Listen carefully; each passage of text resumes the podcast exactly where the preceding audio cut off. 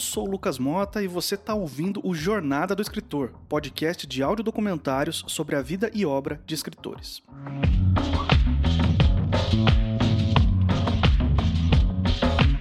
Ele tinha um estilo inconfundível e uma fascinação poética pelo sertão. Ele é considerado o maior escritor brasileiro do século XX e um dos maiores de todos os tempos. Trabalhou como médico e como diplomata, mas também entrou para a história da literatura. Boa parte da sua obra está concentrada em narrativas curtas. Ele publicou livros de contos, publicou novelas, publicou até poesia mas foi o seu único romance que ganhou o status de sua obra máxima, sendo considerado por muitos um dos melhores livros brasileiros já escritos. Eu tô falando sobre João Guimarães Rosa.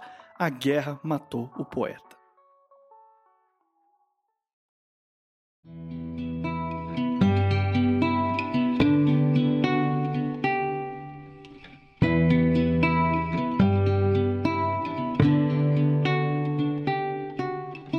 Quando eu li Guimarães Rosa pela primeira vez, eu encontrei um texto único. Eu lembro de ter usado a palavra estiloso para descrever a escrita do Rosa. Um texto que homenageia sim os regionalismos do sertão mineiro e tem sim alguns neologismos para complementar as suas descrições. Embora, diferente do que muita gente pense, nem tudo que está no texto de Guimarães Rosa é neologismo. Tem muita palavra real que ele catalogou cuidadosamente e colocou ali no texto. De qualquer jeito, é impossível que esse autor passe despercebido por qualquer leitor.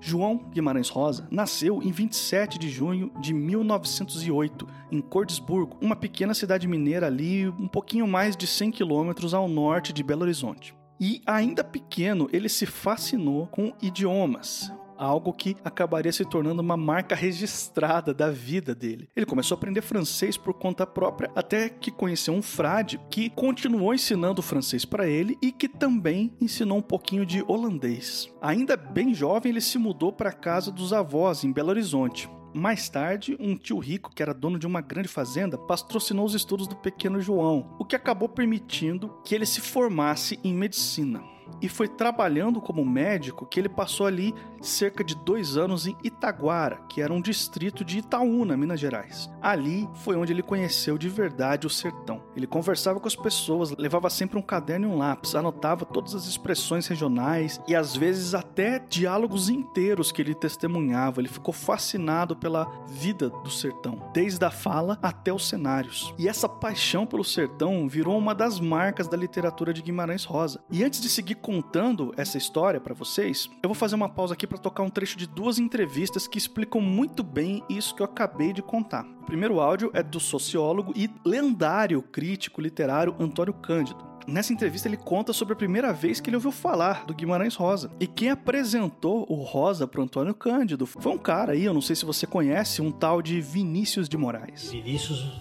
me disse que havia um colega dele do Itamaraty que estava escrevendo uns contos, mas era um tipo muito peculiar, porque ele escrevia os contos preparando como se fosse um trabalho científico. Eram contos regionais e esse colega tinha fichário em que ele tinha todos os passarinhos, todos os acidentes geográficos, plantas com os nomes científicos, costumes, como se estivesse fazendo um trabalho de sociologia.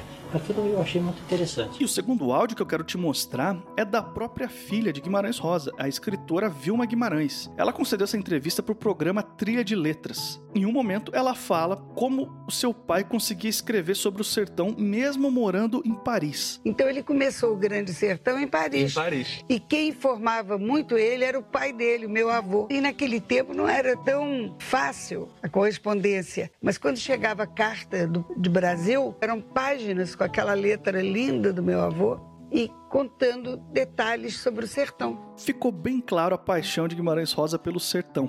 Mas mesmo assim, não foi é claro, da noite pro dia que o Guimarães Rosa virou o escritor que a gente conhece hoje. Ele começou a escrever em 1929. Na época, ele tinha 21 anos. E ele terminou seus primeiros contos antes de se formar. Chegou até a ganhar um prêmio organizado pela revista O Cruzeiro, mas revelou posteriormente que os contos que escreveu naquela época, aspas, não valem nada. Apesar de já ter ganhado o prêmio, seus textos ainda não tinham aquela linguagem estilosa pela qual a gente conhece ele hoje. Em 1930, ele se casou com sua primeira esposa, Lígia Cabral Pena, com quem teve suas filhas, a Vilma, que já foi citada aqui, e a Agnes. Apesar de ter tido acesso aos estudos e ter se tornado médico, a sua carreira na medicina não foi muito longe. Ele trabalhou em condições difíceis, sem muitos recursos, presenciou pessoas sofrendo e morrendo por falta de uma estrutura médica apropriada. Chegou a trabalhar alguns anos como oficial médico do 9 Batalhão da Infantaria após passar em um concurso. Isso foi na mesma época da Revolução Constitucionalista de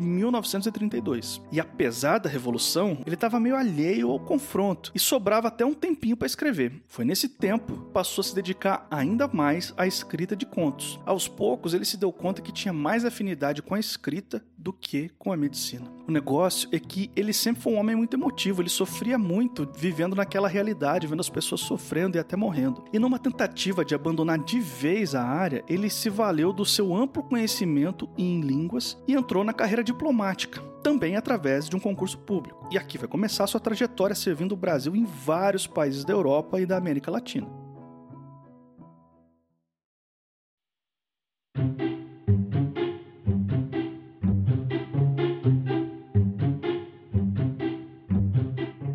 Eu falei no começo que ainda na infância ele aprendeu francês e holandês. E se o conhecimento de idiomas de Guimarães Rosa fosse só esse, já seria admirável. Mas a verdade é que a sua proficiência com as línguas era tão grande que chegava a desafiar a lógica. Ele não era muito de dar entrevista não, foi bem difícil garimpar esses depoimentos dele que você vai ouvir aí ao longo desse podcast. E o primeiro é de uma entrevista que ele concedeu através de carta para sua prima Lenice. Na época, a Lenice era só uma criança que estava fazendo um trabalho de escola. E ele gentilmente respondeu à entrevista que a prima dele pediu. Essa resposta está publicada hoje na revista Germina Literatura. Eu vou ler aqui um trecho da entrevista onde ele fala sobre os idiomas que ele conhecia. Abre aspas. Eu falo português, alemão, francês, inglês, espanhol, italiano, esperanto, um pouco de russo. Leio sueco, holandês, latim e grego, mas com um dicionário agarrado. Entendo alguns dialetos alemães. Estudei a gramática do húngaro, do árabe, do sânscrito, do lituano, do polonês, do tupi, do hebraico, do japonês, do tcheco, do finlandês, do dinamarquês, bisbilhotei um pouco a respeito de outras, mas tudo mal. E acho que estudar o espírito e o mecanismo de outras línguas ajuda muito a compreensão mais profunda do idioma nacional, principalmente, porém, estudando-se por divertimento, gosto e distração. Tá bom, Guimarães Rosa. Você fala para mim que estudava todos os idiomas do mundo por diversão, gosto e distração. O que eu posso fazer, né? Eu acredito.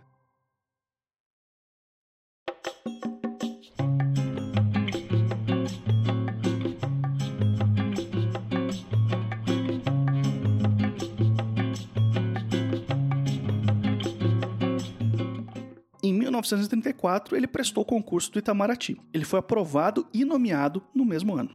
E agora eu queria que você conhecesse a minha convidada do episódio de hoje. Eu sou a Lívia Baião, nasci na Bahia, mas moro no Rio, carioca de coração, e apaixonada pela literatura mineira do Guimarães Rosa. Eu fiz mestrado e doutorado em literatura. Hoje eu estou dedicada a esse projeto, Rio Memórias, que é um museu virtual sobre a história do Rio. A minha tese foi sobre a vida e a obra do Guimarães Rosa, que chama Do Desejo de Escrever à Escritura, o percurso de Guimarães Rosa. Então eu passei seis anos justamente estudando o processo de escrita, visitando o acervo dele, que está no IEB, Instituto de Estudos Brasileiros, é, na USP.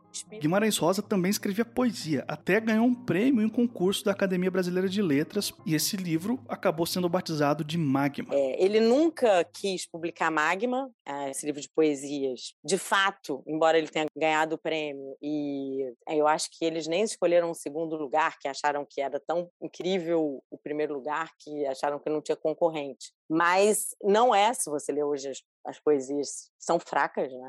não tem nenhuma poesia realmente significativa lendo, não, não chega aos pés dele enquanto escritor de prosa, mas eu acho que ele sabia disso, tanto que ele nunca quis publicar. O Magma só foi publicado depois que ele morreu, acho que em 95, 94, sei lá, nos anos 90, alguns anos depois que ele morreu. E tem também uns contos que ele já tinha publicado no periódico Cruzeiro. Lembra quando eu falei, agora há pouco, que o próprio Guimarães Rosa afirmou que alguns textos no começo da sua carreira, abre aspas, não valem nada? Então, era desses contos que ele estava falando. Foi um pouco depois, em 38, 38 que ele escreveu que viria a ser o seu primeiro livro de contos. E a história da publicação desse livro passa por um episódio curioso envolvendo o concurso de contos Humberto de Campos, que era organizado pela famosa livraria José Olímpio. Para contextualizar um pouco, concurso tinha sido criado em 36 com o objetivo de fomentar a criação literária brasileira, em especial de um gênero que, nas palavras do próprio José Olímpio, era, abre aspas, o mais abandonado do Brasil. Esse gênero era o conto. A segunda edição do prêmio aconteceu em 1938 e foi exatamente essa na qual participou o Guimarães Rosa. Em uma carta a João Condé, o Rosa até contou sobre o processo de escrita dos contos que mandou para o concurso. E o mais interessante é o trecho que ele narra ter entregue o manuscrito na livraria José Olímpio e na última hora mudou o nome para Contos e usou o pseudônimo de Viator. E foi assim, de uma forma até meio despretensiosa, que ele inscreveu seus contos naquele concurso literário. Aliás, tem até quem diga que ele se inscreveu só para que a obra fosse de alguma forma avaliada, já que ele não tinha muitas relações no meio literário e não tinha muito para quem pedir esse tipo de avaliação.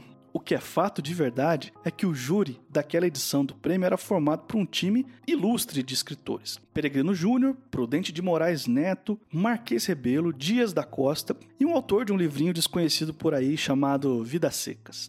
É, o Graciliano Ramos estava no júri. E em seguida ele participou, em 37, 38, de um prêmio da Livraria José Olímpio Editora, que é, ele não foi o vencedor, ele tirou o segundo lugar, ele perdeu para o Luiz Jardim, eu acho que o livro do Luiz Jardim chamava Maria Perigosa, e o Luiz Jardim veio a ser o ilustrador dele do livro Primeiras Histórias, curiosamente, anos depois. Mas essa história do prêmio é contada num artigo escrito pelo Graciliano Ramos, porque o, o Graciliano votou contra. Ele eh, veio ficou meio um empate entre o Luiz Jardim e o Guimarães Rosa, que ele tinha lá o pseudônimo de Viator, ninguém sabia quem ele era. E a, o Luiz Jardim acabou ganhando. Isso foi em 37, 38, né? acho que o prêmio foi concedido em 38. Esse livro, que foi tirou o segundo lugar, eram 12 contos. Justamente ele virou o Sagarana 10 anos depois. E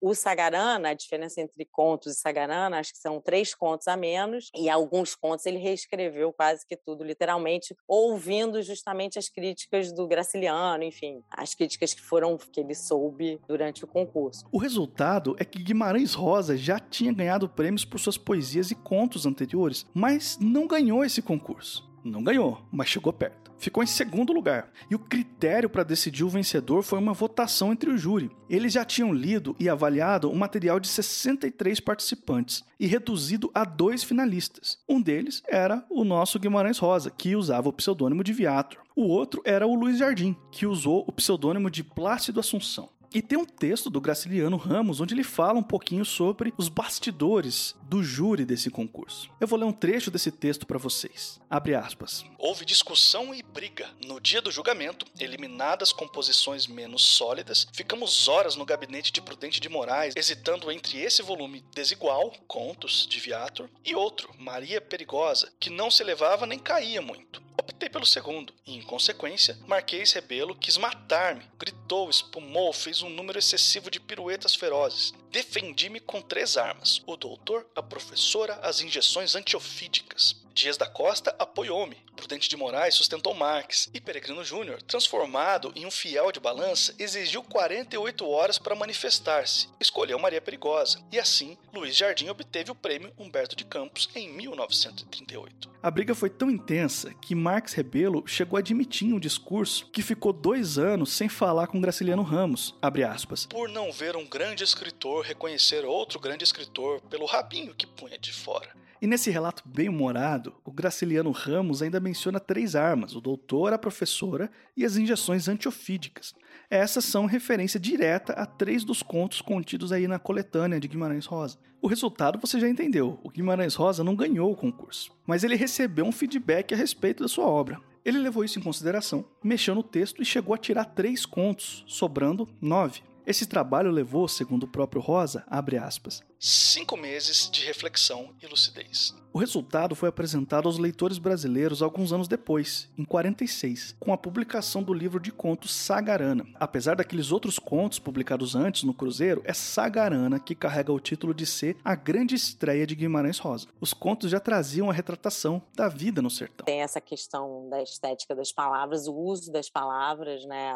Muitos neologismos, às vezes nem tantos neologismos, todo mundo acha que é neologismo, mas ele vai buscar palavras pouco usadas, mas que existem. Assim, eu acho que é muito impressionante o valor que ele dá para a natureza na obra e, e, a voz, por exemplo, ele dá voz aos animais, né? A conversa de bois, quem fala são os bois, estão ali no carro de bois e conversando. Então, assim, é uma coisa um pouco inusitada, eu acho que para aquela época. E a forma que ele conta as histórias, né? O encadeamento, um certo humor, né? Eu acho que tudo isso faz com que realmente todo mundo tenha parado para entender o que, que, era aquilo, né? Ele, ele foi bastante elogiado, o Sagarana, diferente do Grande Sertão depois, mas, mas é, ele teve, como disse, eu não lembro, acho que qual crítico Álvaro Lins, né? foi uma grande estreia. Sagarana foi bem recebido e logo Guimarães Rosa foi estabelecido entre os grandes autores brasileiros. O curioso é que depois de tudo isso, Guimarães Rosa e Graciliano Ramos ficaram amigos. O Rosa presenteou Ramos com uma edição de Sagarana, com uma dedicatória carinhosa e engraçada. Abre aspas. Ao Graciliano Ramos, grande e amigo, seu Joãozinho bem-bem da nossa literatura, com admiração e amizade do Guimarães Rosa. Para quem não tá lembrado, Joãozinho Bem Bem é um personagem do conto A Hora e a Vez de Augusto Matraga, e é um personagem particular que desperta medo e admiração no protagonista da história. Para representar o personagem, eu peguei um áudio aqui do filme A Hora e a Vez de Augusto Matraga, que faz a adaptação do conto. Muita gente não sabe, mas existem dois filmes desse conto. Eu tô me referindo à versão de 2011, dirigida por Vinícius Coimbra, e quem interpreta o Joãozinho Bem Bem aqui é o saudoso José Wilker. Essa guarda guerreira acompanha o senhor há muito tempo, seu Joãozinho Bem Bem. Alguns. É tudo gente limpa. Mocorongo não aceito. Homem que atira atrás de toco comigo não serve. Gente minha, só mata as motos que eu mando e as motos que eu mando é só moto legal. É até engraçado perceber que era exatamente assim que Guimarães Rosa enxergava Graciliano Ramos, com medo e admiração.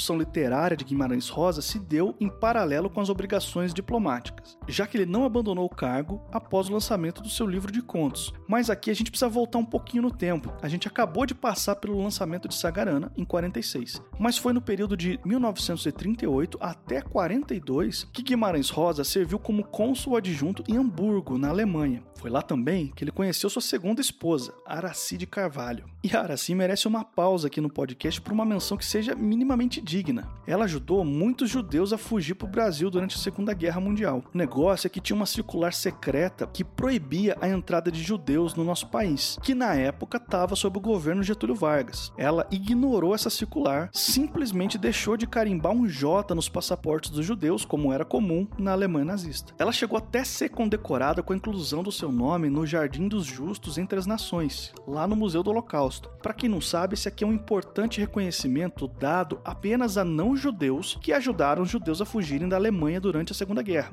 É, a vida de Aracide Carvalho renderia por si só um filme. Na verdade, até já rendeu. Você pode procurar pelo documentário Esse Viver Ninguém Me Tira, dirigido por Caco Ciocler. E também seria uma injustiça enorme ignorar que João Guimarães Rosa teve um longo romance com Araci, que durou mais de 30 anos. O envolvimento emocional entre os dois é inegável, já que o livro que é considerado a grande obra-prima do autor é dedicado a Araci de Carvalho. Aliás, a Araci chegou a incluir os sobrenomes Guimarães Rosa após se casar oficialmente com o autor no México. Isso porque na época o divórcio ainda não era permitido no Brasil. E ainda teve um incidente diplomático que trouxe aí mais tensão para a vida de Guimarães Rosa. Em 1942 o Brasil encerrou as relações com a Alemanha, preferindo se juntar aos aliados da Segunda Guerra Mundial. Foi quando Guimarães Rosa e Araci ficaram presos por quatro meses até que o governo brasileiro realizasse uma troca de diplomatas alemães que ainda estavam no Brasil. Depois desse incidente na Alemanha, Guimarães Rosa, nos anos seguintes, serviu também em Bogotá e Paris. Ele voltou para o Brasil em duas ocasiões, onde ele trabalhou como chefe de gabinete do então ministro João Neves da Fontoura, e na segunda ocasião ganhou o cargo de chefe da divisão de orçamento e logo depois foi promovido a ministro de primeira classe. Enquanto Guimarães Rosa ascendia na sua carreira diplomática e como servidor público, também não deixou de lado a escrita. Foi mais ou menos nessa época, em 56, que lançou seu único romance, também considerado a sua obra máxima, Grande Sertão Veredas. Eu preciso admitir aqui que acontece com uma certa frequência de livros que são considerados obras-primas serem recebidos com bastante controvérsia no seu lançamento e só depois de algum tempo acaba ocupando o lugar que merece aí no imaginário dos leitores. E no caso de Grande Sertão Veredas, o estilo original e a sua relação quase metafísica com as próprias palavras acabou resultando em muita crítica. Ah, isso é interessantíssimo. Na verdade, tem até separei dois trechos aqui de dois críticos que definitivamente não gostaram do livro, né, bem conhecidos, o Ferreira Goulart, ele diz o seguinte: Li 70 páginas do Grande Sertão Veredas. Não pude ir adiante. A essa altura, o livro começou a parecer-me uma história de cangaço contada para os linguistas. Parei, mas sempre fui um péssimo leitor de ficção. Essa declaração dele está dentro de um artigo que se chama justamente Escritores que não conseguem ler Grande Sertão Veredas. Assim, não era só o Ferreira Goulart. O Adonias Filho publicou um artigo que, que tinha como título Guimarães Rosa, um equívoco literário, mas tinha, claro, as críticas positivas. Eu acho que, assim, muito porque era um, como diz o Silviano Santiago, é, é um monstro, né?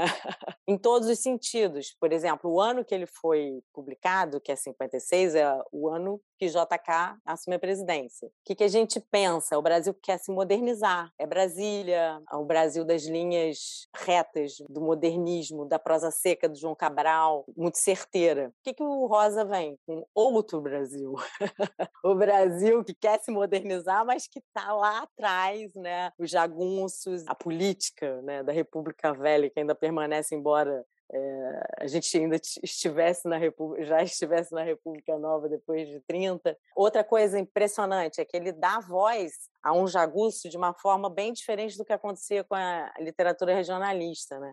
O jagunço é um jagunço letrado. Ele sabe mais, aparentemente, do que o ouvinte dele, o, para quem ele fala, né? no, o monólogo, que ele está conversando com uma pessoa que a gente não sabe exatamente quem é, mas que é uma pessoa que é letrada, supostamente. Mas em muitos momentos é quem está ensinando ali, é o jagunço para aquele letrado que está escutando a história dele. É o excesso, não é a falta do, do, sempre comparando um pouco com o João Cabral. Eu acho que, se eu não me engano, tem mais de 50 sinônimos para diabo no livro. Então, assim, tem um parágrafo inteiro que ele chama diabo de milhões de nomes diferentes. É o livro do excesso. Ele quebra qualquer ordem cronológica, tanto que é difícil de ler, né? É, ele começa no meio da narrativa e depois de umas, sei lá, 70 páginas, não, não lembro exatamente, o momento que ele volta para o começo cronológico da história quando ele encontra Diadorim no Rio. Então, assim, ele é difícil em tudo, só que é você entra nesse rio e sai nadando. Mas até mesmo para os críticos ou para os leitores que torciam o nariz pro texto de Guimarães Rosa, ficou difícil ignorar a revolução literária que ele estava fazendo. Ainda em 56, o mesmo ano que ele trouxe o Grande Sertão Veredas, também publicou Corpo de Baile,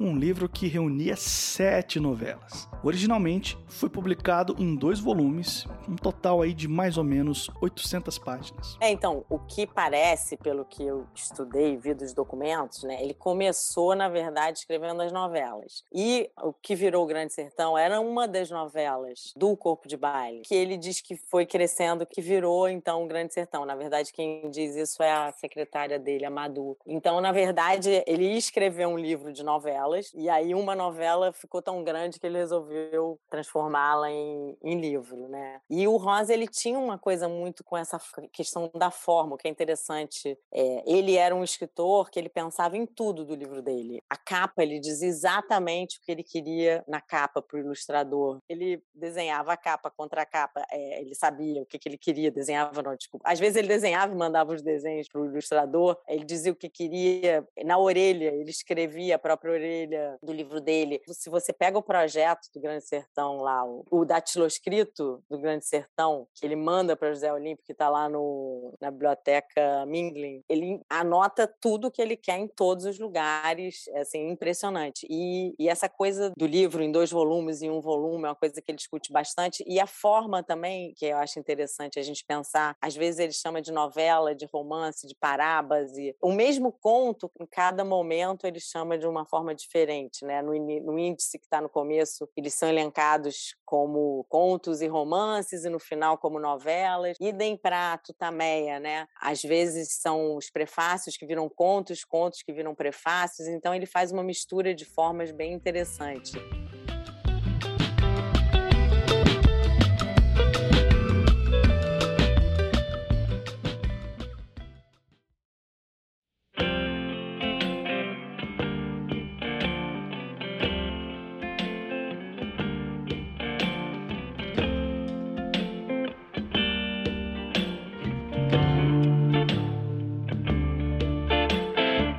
Guimarães Rosa era um autor bem acostumado aos prêmios antes mesmo de ser publicado. E isso não mudou mesmo em meio a uma recepção aí turbulenta de algumas obras. Sagarana, seu livro de contos, já tinha sido contemplado com o prêmio Felipe de Oliveira, e o Grande Sertão recebeu o prêmio Machado de Assis, o prêmio Carmen Dolores Barbosa e também o Paula Brito. E eu resgatei aqui mais uma das raras entrevistas do autor que está disponível hoje no site Bula. Essa aqui é especial por duas razões. A primeira é que um trecho ele fala sobre a sua busca pelo estilo literário único que a gente adora. E a segunda é porque a entrevista foi concedida ao jornalista português Arnaldo Saraiva em novembro de 1966. Foi a última entrevista da vida de Guimarães Rosa. Olha só o que ele falou. Abre aspas. Quando escrevo, não penso na literatura penso em capturar coisas vivas. Foi a necessidade de capturar coisas vivas, junto à minha repulsa física pelo lugar comum, e o lugar comum nunca se confunde com a simplicidade, que me levou a outra necessidade íntima de enriquecer e embelezar a língua, tornando-a mais plástica, mais flexível, mais viva. Se Guimarães Rosa queria transformar a língua em uma coisa mais plástica, flexível e viva, eu sou obrigado a dizer que, pelo menos nos seus textos, ele conseguiu.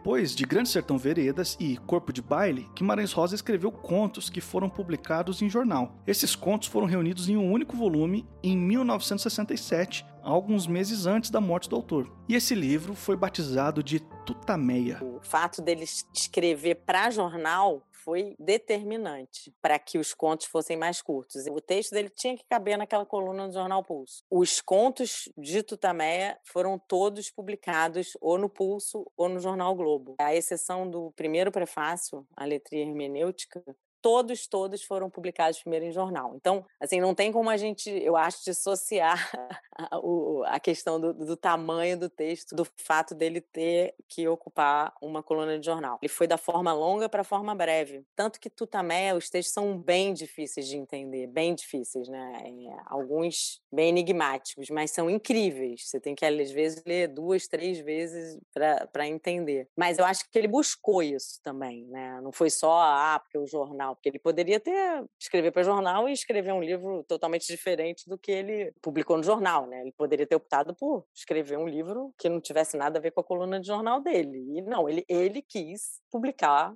um livro que continha todas as colunas de jornal dele. Eu acho que foi um, talvez um, como se fosse um diamante burilado, né? Tem contos do Tutamé maravilhosos. Eu acho que tem assim obras primas. É porque é mais difícil, mais difícil de entrar, né? Difícil de entender, mas eu acho que são maravilhosos. Já que toda obra de Guimarães Rosa tinha um quê assim metafísico, nada mais justo que a sua morte também tivesse, ou melhor, suas duas mortes. Agora é hora de eu mostrar para vocês a última entrevista que eu consegui resgatar do autor. E essa é uma entrevista que ele concedeu para a TV alemã. O entrevistador faz as perguntas em alemão, mas tem um tradutor no palco. Então Guimarães Rosa responde em português. Ele fala um pouquinho aqui sobre a sua produção poética, mais especificamente o livro Magma, tá lembrado? Dá uma olhada aqui no que ele falou. Eu fiz poesia há muito tempo. Ganhei o meu primeiro livro foi de poesia. E Eu ganhei- o prêmio num concurso da academia, primeiro prêmio. Mas não publiquei porque vim logo para meu primeiro posto, que foi a Alemanha, como cônsul em Hamburgo. E aí veio a guerra e eu não pensei mais nisso. É, a guerra matou o poeta. Essa foi a primeira morte de Guimarães Rosa.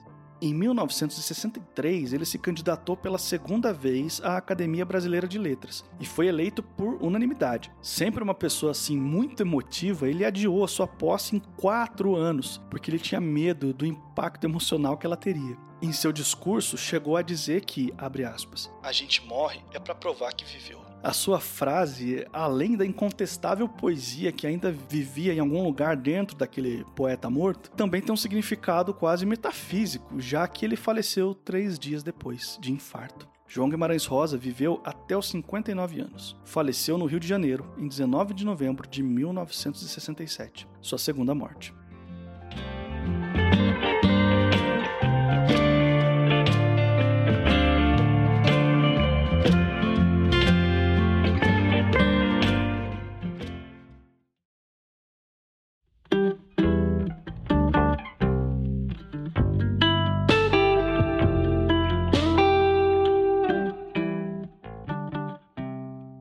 Chegou aquele momento do podcast em que eu falo para você um pouquinho sobre as edições que merecem a sua atenção para os leitores, para os colecionadores, ou até para quem ainda não conhece o Guimarães Rosa, mas está querendo ler um pouco dos seus trabalhos. Anota aí as dicas.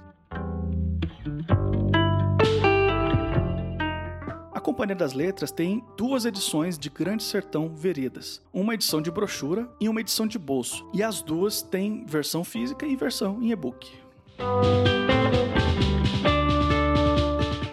Pela editora Global você vai encontrar o Sagarana, aquele livro de contos que participou do concurso Humberto de Campos, lembra? Que o Graciliano Ramos acabou não querendo conceder o prêmio? Você também vai encontrar no formato físico e em e-book. Como eu falei, a primeira edição de Corpo de Baile reuniu as sete novelas em uma coletânea dividida em dois volumes. A segunda edição já veio num volume único, mas nenhuma dessas duas está disponível hoje em dia. O negócio é que desde então as novelas foram desmembradas aí em três volumes e estão sendo publicadas assim. Esses três volumes você vai encontrar também pela editora Global. O primeiro chama Manuelzão e Miguelin, que conta com as novelas Campo Geral e Uma História de Amor. O segundo volume é o No Urubuquaquá, no Pinhém, que tem as novelas O Recado do Morro, Cara de Bronze e A História de Lélio e Lina. O terceiro volume é Noites do Sertão, com as novelas Dão da Lalão, O Devente e Buriti. E esse terceiro volume é o único que só está disponível na edição física. As outras você vai encontrar também no e-book. Ainda pela mesma editora, a Global, você vai encontrar o Primeiras Histórias, em livro físico e e-book. Ele reúne aí ao todo 21 contos, publicados originalmente em 62. Essas são as principais publicações. Mas se você procurar direitinho, você vai encontrar algumas outras coisas e algumas edições antigas que estão fora de catálogo, enfim, fica a seu critério.